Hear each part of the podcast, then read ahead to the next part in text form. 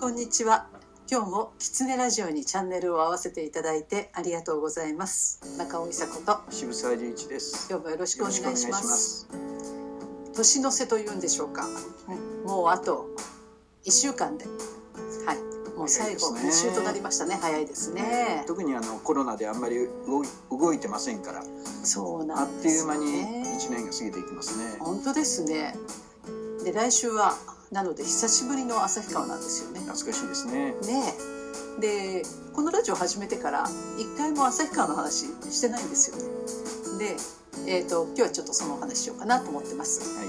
はいまずですね、えーなぜ旭川かというと旭山動物園に、えー長く飼育係をされてそこから絵本作家になられた阿部寛さんっていう「嵐の夜に」っていう本でね有名な方ですがその方とあの知り合うきっかけがありまして。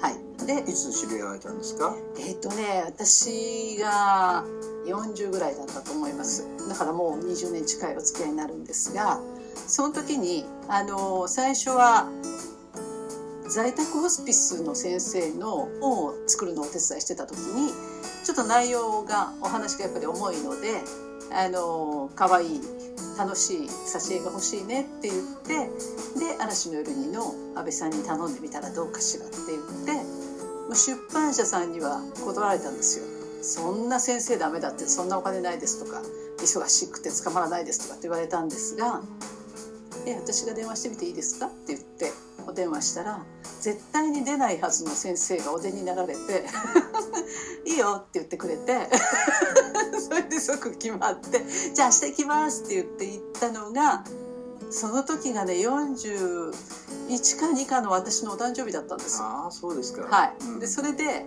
あのその当時あの安倍さんが行きつけていたあのまあ三四郎さんお休みだったんでもう一つのあの居酒屋さんに行きましょうって言ってごちそうになったのが始まりです。三四郎さんっていうのも地元の居酒屋ですよね。そうなんです。誰でも知ってるみたいに喋っちゃダメですよね。そうですね。あの孤独なグルメにも出てきた居酒屋さんなんですけど、あのここのおかみさんというか、もうそのお店にいつ行っても安倍さんがいなければそこにいるというお店なんですよね。いいですね。はいあの飲み屋さんにはい。居ついているそうで人っていうのすそうですは悪い人はいないですね。そうですね。ね時々ヤクザも言いますけど。うんまあそうですね。でもそうです。もうそこで絵も描いてたし。はい。はい、編集者も家にいなければそこに行くみたいな、うんそういう居酒屋でしたねなん。か落語に出てきそうな本当ですねですね。はい。そうでその安倍さんがあの旭山動物園の看板とかそういうのは全部安倍さんが手掛けていらっしゃってですごいそれも一つのねあのデザインになっていてその人気はそこから出ているということもあるかと思うんですけどあの渋沢さんは昔バイオパークというねあの動物園って言っていいんですか、はい、動物園です。はい、動物園をはい。えー経営者をやってはい。いたんですが、まあ、はい。あの山の中のね田舎の,、あの動物園だったもんですから、あの都会の別に下水が来てるわけでもないですし、はい。その山の中で調達した水で、そしてまあその汚水処理も自分たちでやらなきゃいけなかったわけです。はい。で当然そんなあの施設を作るようなお金はありませんから、はい。あのいろんなまあ自然界の知恵だとかね、まあ、生物の力を借りて、うん。その汚水の処理をしてたんです、はい。あのホテイアオイっていう草を使ったりとかあるいはあの酸素を中に入れてバクテリアの力を借りたりとか、でそんなようなまあううちらはお金がなかったからまあ必死にやっていろいろまあ知恵を出し合ってやってきたことを、うん。まあ、その当時の旭山動物園の方々が見に来られて、はいでああのそんな方法があるぞということがとても印象的だったと、後でまあ安倍さんにはお聞きしました。そうですね。だから旭山動物園も全然お金がなくて、もう潰れかけてたんですよね。そうですね。ねあの旭山動物園も行動展示と言ってます。はいで、うちらも生態系展示と言って、まあ同じことなんですけど、はいあの動物がどういう動きをして、どういうふうに普段暮らしているかを見せようという動物園。それまではあの上野動物園に代表されるように、まあ動物園っていうのは標本展示だったんですね。はい。ヒョウってこういう動物、ライオンってこういう動物、はい。だからみんな四角い檻の狭い檻の中に入れられてああ虎なこれなんだっていうことを見ることが目的だった。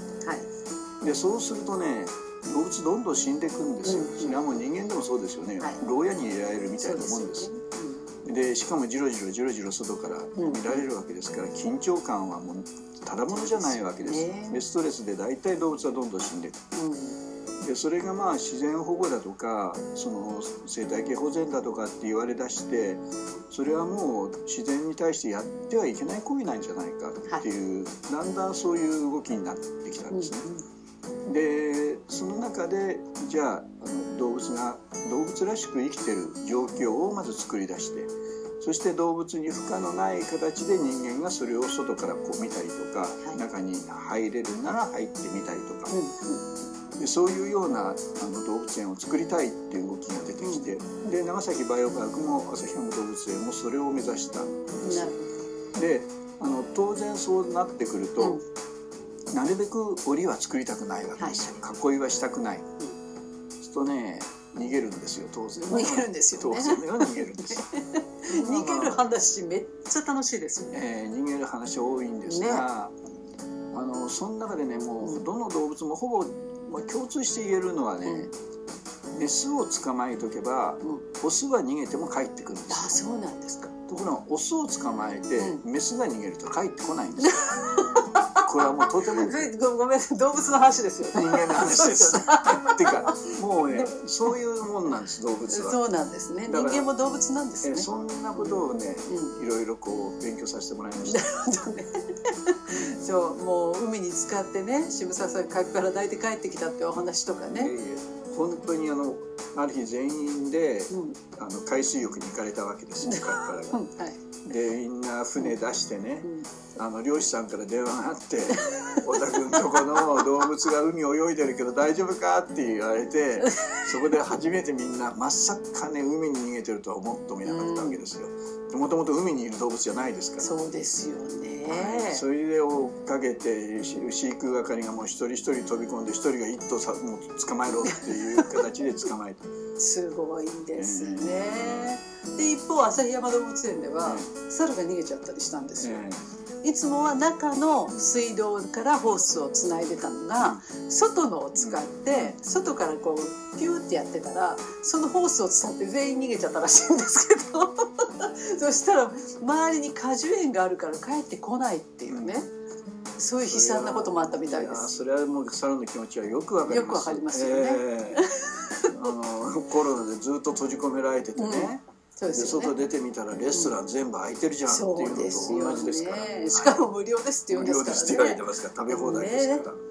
もうそれはそれは楽しい話をたくさん聞いてで動物園はそれであの、まあ、最後もうもう潰れますじゃあ最後にこれだけお金用意してあげるからどんなの作ったらいいって言った時に安倍さんとその飼育係の皆さんで話をしてで安倍さんが絵が得意だからって言ってそのあの夢の動物園の絵を描いたんですよね。でそれを持って市長のところにあの企画を出しに行ったところちょうどねアクリル板ができた時なんですよね。でそれで水槽アクリル板で空飛ぶペンギンを作れるようになったのがきっかけであの旭山動物園が有名になったんですよね。ででそれから白熊館ができてアザラシ館ができてって言ってどんどんね旭山動物園が有名になっていくんですけどで私が行った時はもう白熊館もできていたんですがそれでもまだねガラガラだったんですよ。だんだん入りかけてたけど旭川はその市内に人が来ないんですよね。あの旭川の町自体は、うんその第七師団という、まあ、最強の軍隊をそのロシア対ロシアの睨みを利かすために旭川に駐留をさせたでそのための町ですから、うんうん軍隊をどう支えるかっていう町あでしたで町の中に戦車が通りっていうところで、あそうですね。まあ、それを、まあ、1960年代に五十嵐幸三さんという有名な市長さんがはい。歩行者天国に変えたところからうん町づくりが始まったという歴史ですね。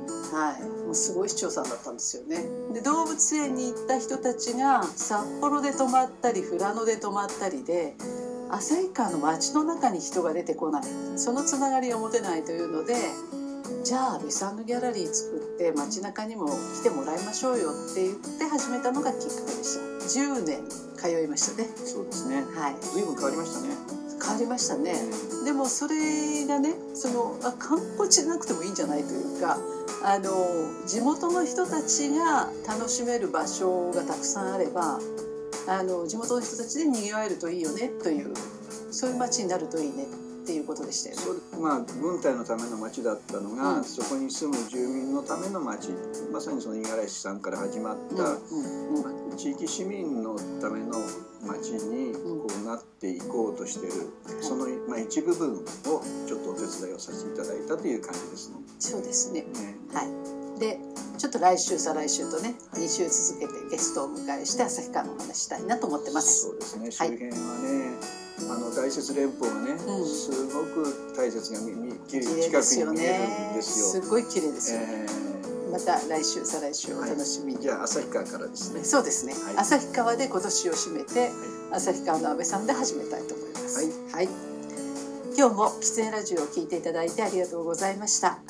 キツネラジオは毎週月曜日に更新の予定です。来週もまたチャンネル登録をして聞いていただけると嬉しいです。それではまた。